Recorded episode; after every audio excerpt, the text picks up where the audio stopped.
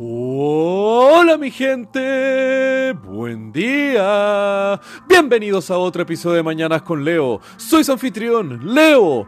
Miércoles 8 de agosto. Hoy les propongo un trato, mi gente. Hoy ustedes van a ser felices. No digo que nos engañemos y vivamos en una mentira, pero recibamos lo que nos depara el día de hoy con una predisposición a ser alegre, optimista, a recibir las cosas tanto buenas o malas con unos ojos un poco más focalizados hacia cómo esto nos puede traer algún beneficio o aprendizaje y de aquí nada nos detiene, mi gente. Y hablando de cosas imparables, hoy les quiero contar de una hipótesis muy, pero muy loca, que podría ser la respuesta a la paradoja de Fermi utilizando agujeros negros. Si sé ya hemos hablado de esto antes, pero de todas formas les voy a dar contexto.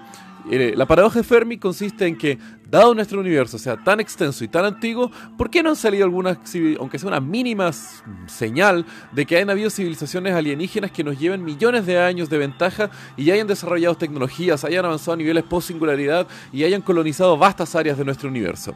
El futurista y académico John Smart propone una teoría que se llama la hipótesis de la transcensión, la cual dice que las civilizaciones suficientemente avanzadas llegan a una etapa post-singularidad y dejan de crecer hacia afuera, hacia el espacio exterior, sino que hacia el espacio interior.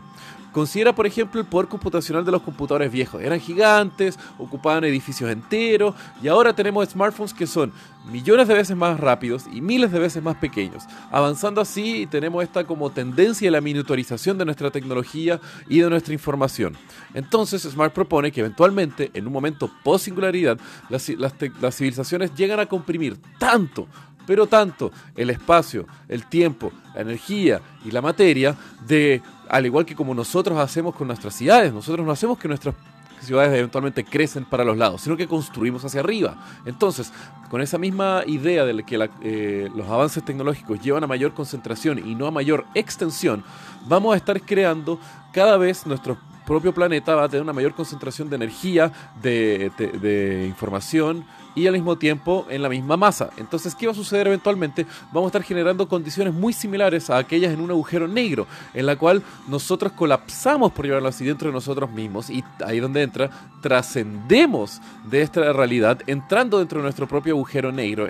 Nosotros a través de la nanotecnología hemos reestructurado toda la masa de nuestro planeta para concentrarse de una forma casi infinita y transformándonos en un agujero negro que es una máquina de capacidad computacional inimaginable.